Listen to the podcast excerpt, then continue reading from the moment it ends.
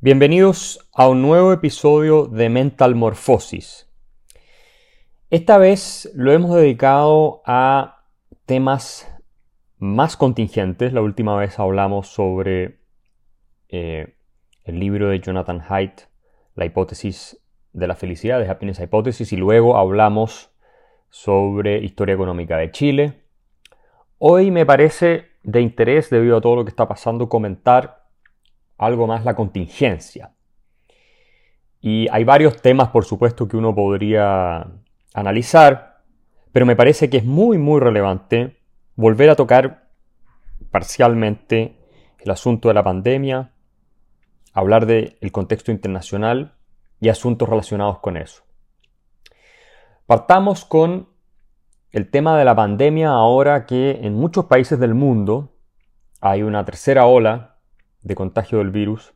En el caso de Chile y otros países de América Latina, se están aplicando cuarentenas extremadamente duras, a un año de estar aplicando las cuarentenas. Y los que nos siguen eh, desde otras partes y ven la discusión pública en el país saben que yo personalmente he estado en el centro de la controversia, con columnas y opiniones en el diario El Mercurio y en otros medios eh, sobre las cuarentenas llamando la atención de que existe un conjunto de evidencia que ya hemos nosotros eh, analizado en el primer episodio, eh, la pandemia del pánico. Ese era el segundo episodio en realidad, pero uno de los primeros. Pero vale la pena detenerse un poco más en este debate, porque han salido exministros, han salido distintos personajes a intentar eh, cuestionar los argumentos que yo he presentado. Eh, de manera a mí me parece bastante tramposa incluso en algunos casos. Y es muy importante eh, dejar bien claro lo que estamos planteando. En primer lugar, hay una cuestión de sentido común. Muchos países, y es el caso de Chile, llevan un año metiendo y sacando cuarentenas. Y los que dijimos desde el principio que las cuarentenas no iban a resolver el problema, parece que teníamos razón. Eh, sostuvimos, ¿cierto?, que eh, este era un virus eh, endémico que iba a estar con nosotros, nos iba a acompañar para siempre y que tenía ciclos de contagio con, cumbres, con eh, picos y con caídas, que es muy difícil de controlar por cuarentenas debido a que en parte importante no se respetan. por otro lado, generan muchísimos daños asociados, más que beneficios. Eh, además, no está muy clara la forma de transmisión del virus. Parece ser que cuarentenas muy al principio y muy cortas y muy intensas sí detendrían el contagio, pero luego uno las levanta y vuelve a producirse eh, la dispersión del virus. En fin, eh, todo esto no son cuestiones que se nos ocurran a los que las hemos planteado, sino que nos basamos en lo que sostienen eh, los expertos más grandes del mundo. Yo acabo de escribir una columna en el diario El Mercurio, eh, en el Economía y Negocios, que salió publicada el día sábado, en contexto en que Chile se encuentra nuevamente en cuarentena y en la más estricta, tal vez en cierto sentido, que se ha aplicado desde que comenzó la pandemia. Y en esa columna cito nuevamente la Great Barrington Declaration, iniciativa de profesores de Oxford, Harvard y Stanford, que ya cuenta con decenas de miles de firmas de especialistas de todo el mundo.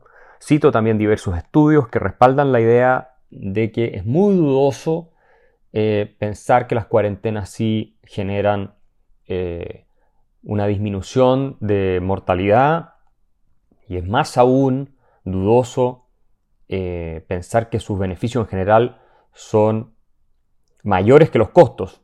Los costos de la cuarentena hay que asociar no solo los costos económicos, sino que también, por supuesto, todas las muertes y la salud pública afectada que se deriva eh, del encierro por un lado y también de los costos económicos por otro. Hay estudios en Estados Unidos que están mostrando, por ejemplo, que producto del desempleo eh, creado eh, como resultado de las cuarentenas, la tasa de mortalidad subirá causando incluso más daño que el mismo virus. O sea, va a haber más muertos producto de las cuarentenas que del mismo virus eventualmente. Hay estudios que muestran eso preliminares en Estados Unidos. Entonces, no es que la economía por un lado, la salud por otro, son eh, cuestiones que están integradas.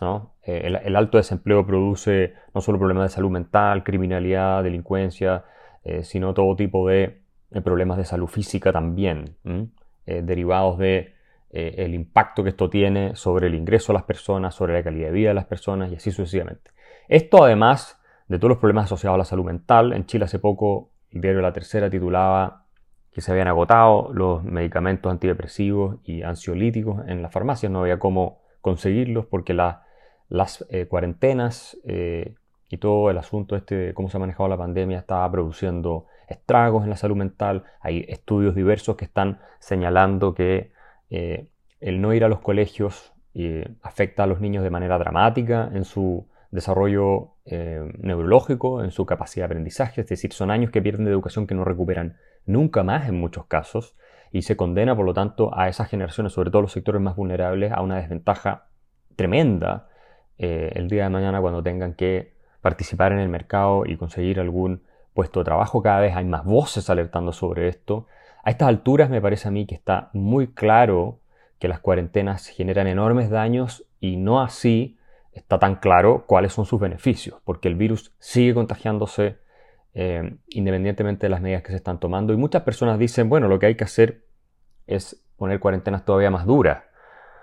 Pero eso es lo mismo que ir a un médico, tener una enfermedad, que el médico le dé a uno un medicamento con muchos efectos colaterales eh, y no le sana la enfermedad y después va donde el médico y le dice, bueno, eh, me sigo sintiendo mal, tengo la enfermedad, pero además tengo los efectos colaterales. Y el médico a uno le diga, bueno, es que tienes que aumentar la dosis, porque si tomas más dosis, van a desaparecer, va a desaparecer tu enfermedad. Aunque los efectos colaterales sean peores, pero tu enfermedad por lo menos va a desaparecer. Entonces, no tiene sentido esto, eh, me parece a mí. Por supuesto, uno podía suponer al principio, yo tengo que decir que originalmente fui partidario de las cuarentenas, pero rápidamente estudiando la evidencia y de eh, profesores de Stanford como eh, John Loanidis, como Jay Bhattacharya, de eh, Oxford como Sunentra Gupta o Martin Kuldorf, a quien tengo entrevistado en mi canal de YouTube, que es de Harvard. Bueno, estudiando todos ellos y muchos más, uno llega a la conclusión de que hay estos principios de salud pública que son elementales. Primero, eh, uno tiene que enfocar los esfuerzos y dirigirlos a aquellos que realmente son población vulnerable, porque ¿qué sentido tiene encerrar a toda la gente joven y a los niños, impedir que hagan una vida normal si su vulnerabilidad al virus es, bajísima, por no decir casi inexistente. No es inexistente, pero es muy baja. Eh, de hecho, por ejemplo, en Suecia se optó por mantener todos los colegios abiertos con profesores y la incidencia del virus fue mínima. Eh, murieron más niños de influenza, que pasa todos los años en, en, todas las partes, ¿no es cierto?, en todos los países, que por el virus. Y los profesores también tuvieron una incidencia mínima. Eh, en términos del virus. Entonces, los niños en Suecia, por ejemplo, no sufrieron, otros países también mantuvieron los colegios funcionando, los efectos que han sufrido en otras partes donde eh, se optó por una política tabula rasa, o más bien de restricción general de la libertad, y no se procuró hacer protección focalizada de los vulnerables. Entonces, por ejemplo, si hay un profesor que es mayor, de 60, eh, o, que, o que tiene algún tipo de enfermedad previa, claro, ese, por supuesto, tiene que tener la posibilidad de eh, trabajar desde la casa, hacer tal vez clases online en su curso, pero profesores jóvenes y sanos, como son muchos en el caso de los jardines infantiles y de los colegios, los niños son 100% inmunes prácticamente al virus.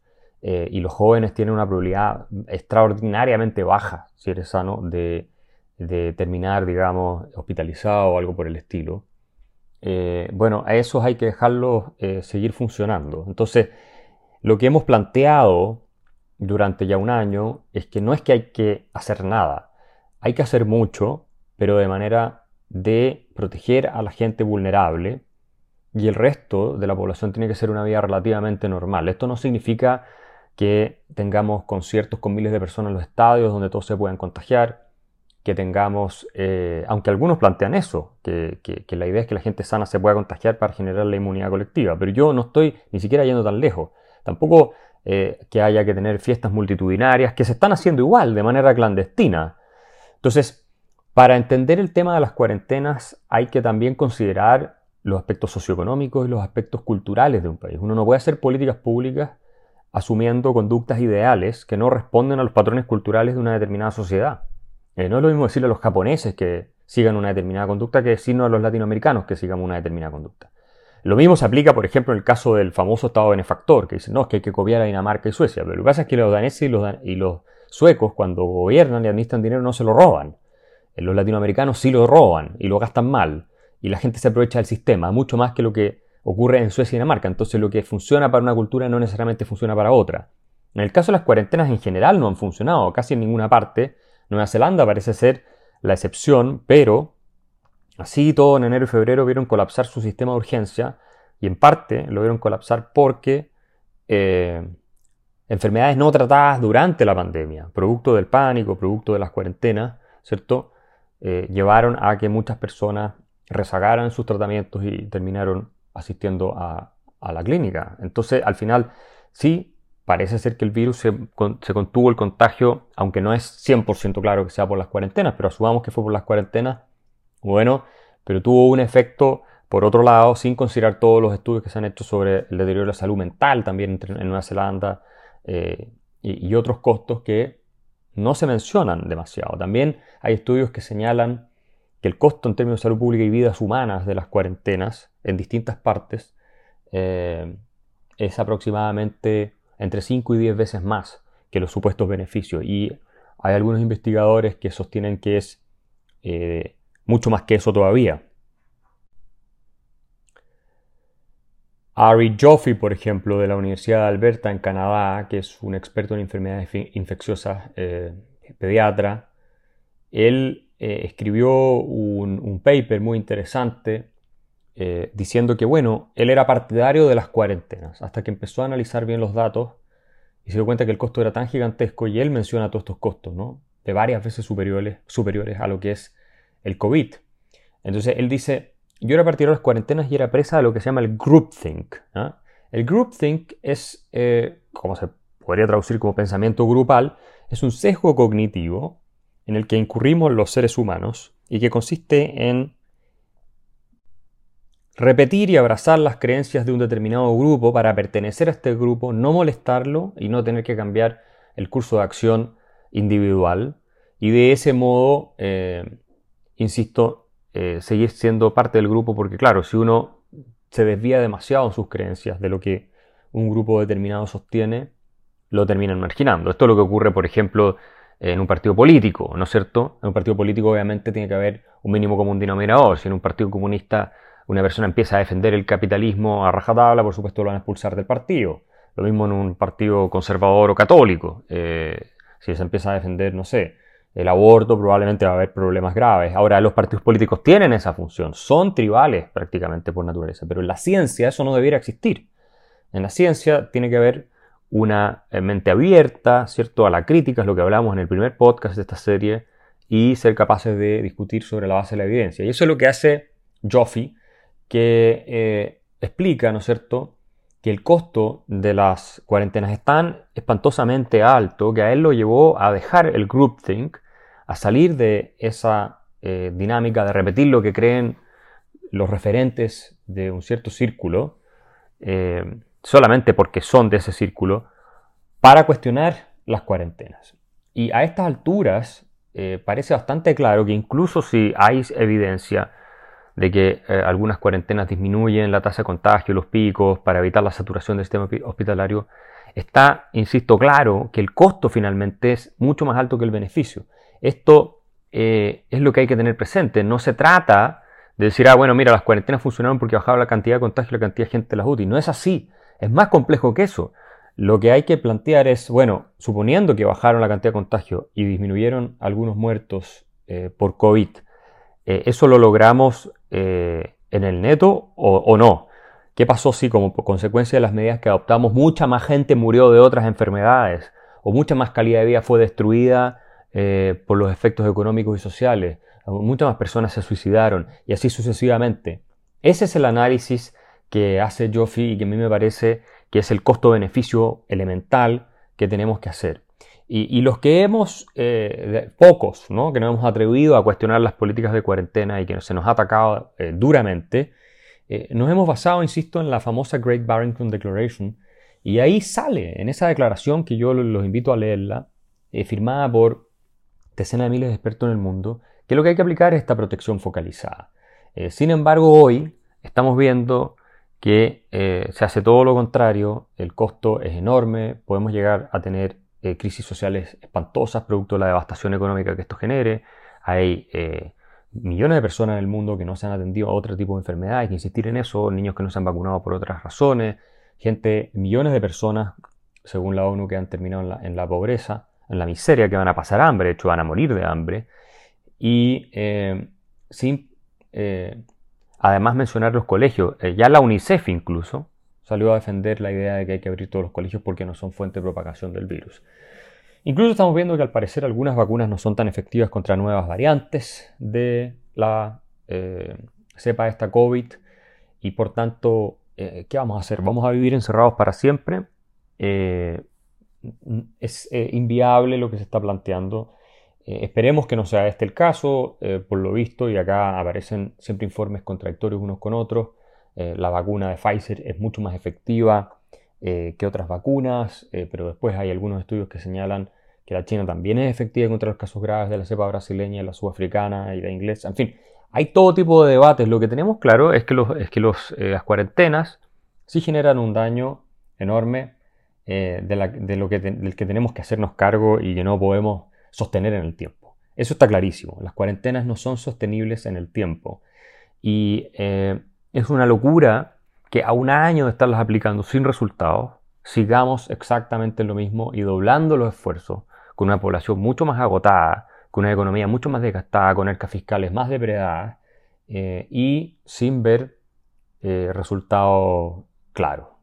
Así que ese es un eh, breve repaso. Como he estado yo en los medios, han salido columnas enteras en la primera página del Mercurio cuestionando lo que yo he dicho de manera muy falaz, hay que decirlo.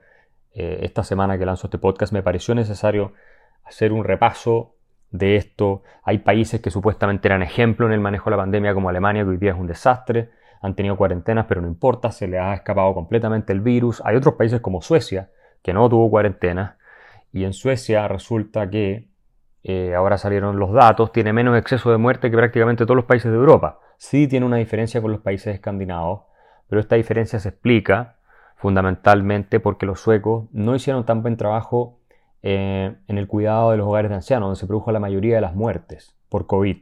En Suecia se produjo en estos hogares administrados en general, estatales, donde tienen ancianos eh, que tienen una expectativa de vida promedio bastante baja, de menos de un año, según diversos estudios, y eso se contagiaron de COVID. Pues no se cuidó mucho al personal que trabaja con ellos. A estos ancianos hay que, por supuesto, moverlos, a veces entre varias personas, ayudarles a su higiene y así sucesivamente, y en consecuencia se produjo un, desplazamiento de la tasa de mortalidad y el año 2020 tuvieron más, más muertos promedio que otros países escandinavos, eh, exceso de muertos.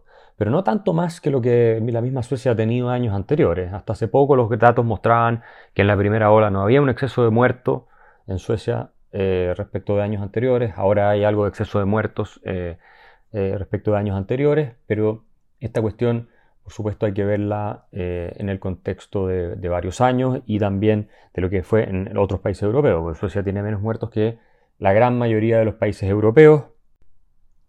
De hecho, hay estudios que han salido recién que muestran que de 30 países con información disponible en Europa, 21 países tuvieron más exceso de muertos que Suecia.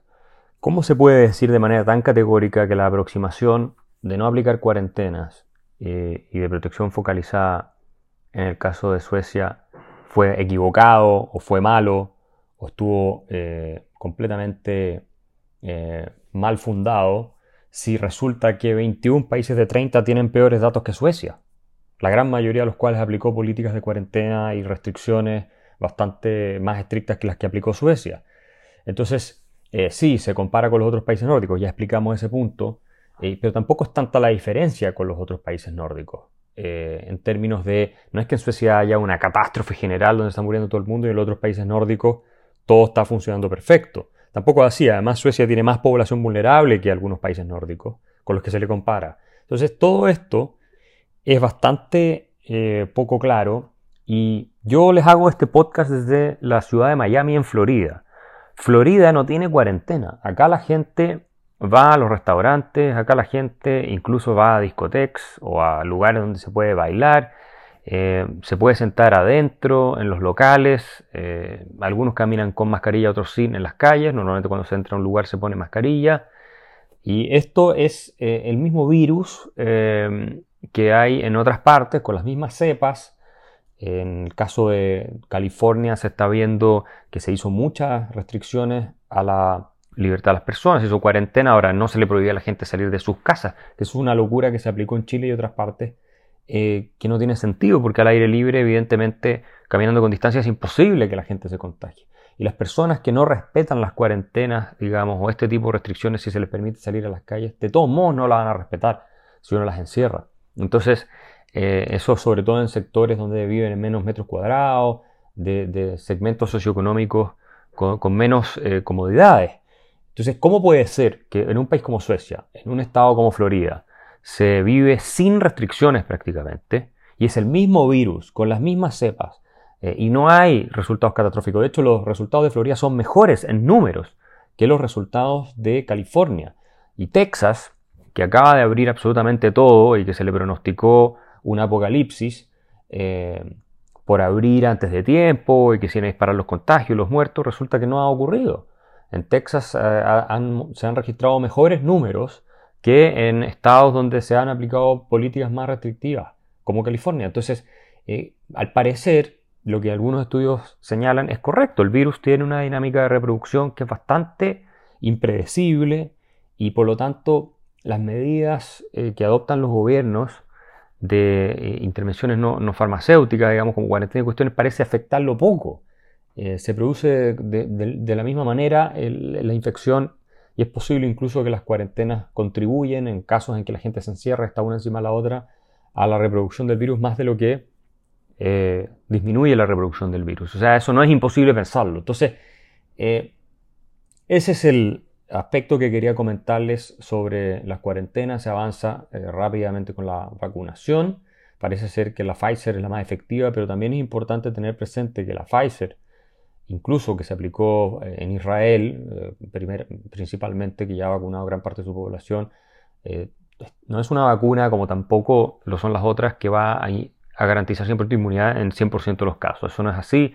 Puede haber gente que incluso con vacuna termina enferma y hospitalizada, aunque evidentemente el porcentaje es mucho más bajo. Por lo tanto, hay que estar dispuestos a analizar bien la evidencia y por, supuesto también a, a vacunarse. Así que eh, eso es lo primero. Yo creo que a esta altura los que todavía defienden eh, las cuarentenas, sin dudar al menos algo de su efectividad y de los daños que éstas están generando y repensar si acaso es lo más inteligente, son personas eh, totalmente sesgadas, que no tienen absolutamente ninguna apertura a evaluar su posición. Esto es entendible en política, porque los políticos no pueden reconocer jamás que se han equivocado, pero sí eh, en la discusión pública eh, debiera empezar a repensarse este asunto porque el daño que se está haciendo es demasiado relevante, demasiado enorme como para ignorarlo. Y uno de los países que más ha avanzado en la vacunación en el mundo y donde se han dado estos debates con mucha energía, por supuesto, es Estados Unidos.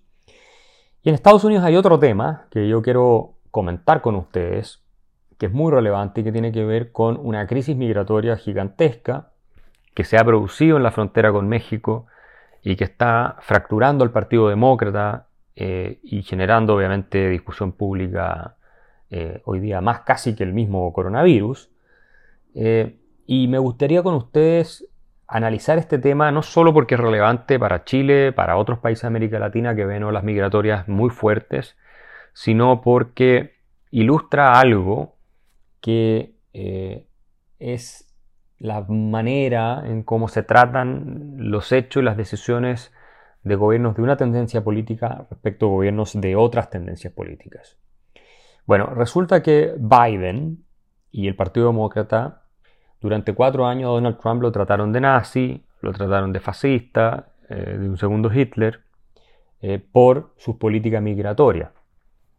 Yo quiero aclarar que no soy un fan de Donald Trump. A mí mi candidato era Rand Paul, el senador eh, que me parece mucho más eh, presentable y de estatura presidencial que Donald Trump. Pero eso no significa que sea un Trumpfóbico, tampoco. Eh, sin embargo, hay que decir que Trump con su política migratoria que consistió en básicamente, por un lado, un discurso muy duro contra la migración, muy categórico, por otro lado, la construcción de un muro en la frontera con México. Adicionalmente, eh, Trump introdujo una política de eh, los que llegaban a la frontera tenían que postular para asilo en la frontera y una vez que se procesaba su postulación para asilo y para permanecer en Estados Unidos recién ahí, se les permitía ingresar si habían sido aprobados. De lo contrario, tenían que quedarse fuera de Estados Unidos o bien si se les tomaba adentro se les expulsaba. Y esto fue también otra política del gobierno de Trump que fue eh, terminar con el catch and release, que significaba tomar a la gente que entra ilegal y después soltarla dentro de Estados Unidos, que fue una práctica que se llevó a cabo eh, durante muchos años y en parte también eh, en el gobierno de Obama, a pesar que Obama deportó a récord también de latinos en su gobierno, pero esa política estuvo y finalmente creaba los incentivos para que la gente se viniera a Estados Unidos y después entraba y quedaba ahí. Ahora también se la criticó mucho a Trump o se le atacó por supuestamente tener a niños en jaulas, que son estas eh, instalaciones que están en la frontera, donde llegan estos niños solos, eh, que así los envían los eh, bandas que se dedican al tráfico inmigrante y otros, para después reclamar que tienen el derecho ¿no cierto? juntarse con sus padres después que puedan entrar sus padres. Y Trump lo que hizo fue, por supuesto, detenerlos en la frontera, que eso también lo hacía Obama, de tenerlos en la frontera, los tenían ahí y los enviaban de regreso a sus países de origen o a México, eh, en muchas ocasiones. ¿Y qué ocurrió? Con Trump, los números de migración llegaron a sus niveles históricos más bajos. El último año del gobierno de Trump, eh, la migración ilegal hacia Estados Unidos registró su nivel más bajo en 45 años.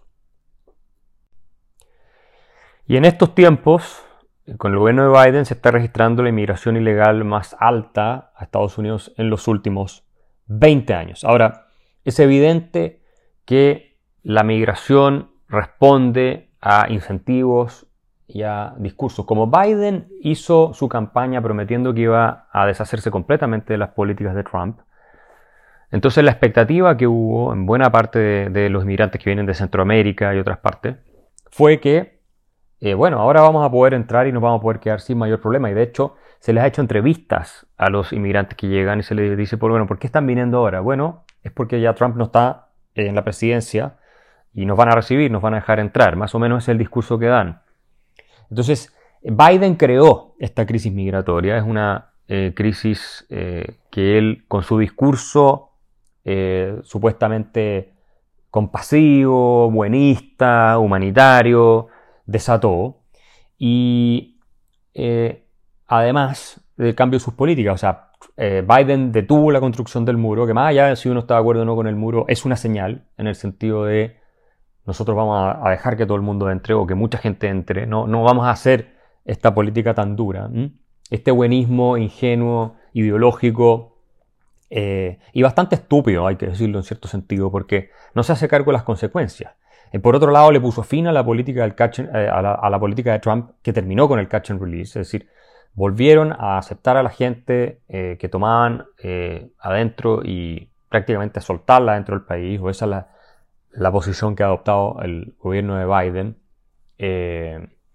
y por otro lado, terminó con la política de Trump de que la gente esperara en México para postular ahí a su proceso de asilo y eventualmente entrar por la vía legal eh, desde México, con lo cual estaba colaborando el presidente López Obrador, que tenía eh, frenada también parte importante de la migración de Centroamérica por México hacia Estados Unidos. Todo eso lo liquidó Biden, el gobierno de Biden, y en dos meses ha generado la crisis migratoria más grande de los últimos 20 años en Estados Unidos. Y lo interesante de este asunto es que nadie eh, lo trata de nazi, nadie lo trata de fascista, y Biden ha hecho además algo que nunca hizo Trump y que no lo hizo Obama tampoco, ni lo hizo Bill Clinton, ni lo hizo Bush, que le, está prohibiendo a la prensa, el gobierno de Biden le ha prohibido a la prensa acceder a las instalaciones donde tienen detenidos a los inmigrantes ilegales que, toman en la frontera. Es decir, eh, esto es increíble. Y tan increíble es que ya hay voces en el mismo eh, CNN, que sabemos es un canal completamente izquierda, o el New York Times, que están criticando al gobierno por esto. Y también cada vez más voces están diciendo que esto es una tragedia humanitaria eh, que el gobierno simplemente está optando por ignorar. Y esta tragedia humanitaria implica que en lo que va del año se han detenido casi a 120.000 personas. Estamos hablando de tres meses, casi 120.000 personas, intentando entrar a Estados Unidos. Esas son las que se han detenido. Entre ellos hay, eh, han detectado más de 800 criminales, eh, gente violadores, miembros de mafias y otras cosas que habían sido algunos expulsados de Estados Unidos y están tratando de volver a ingresar. Eh, pero además hay un tema adicional que es recontra eh, complicado, que es lo que atacaban permanentemente a Trump, que era un nazi que ponía niños en jaula. Bueno, resulta que ahora hay un récord histórico de más de 3.600 niños. Pueden escuchar la segunda parte de este podcast en mi Patreon. Es www patreon.com slash Axel Kaiser.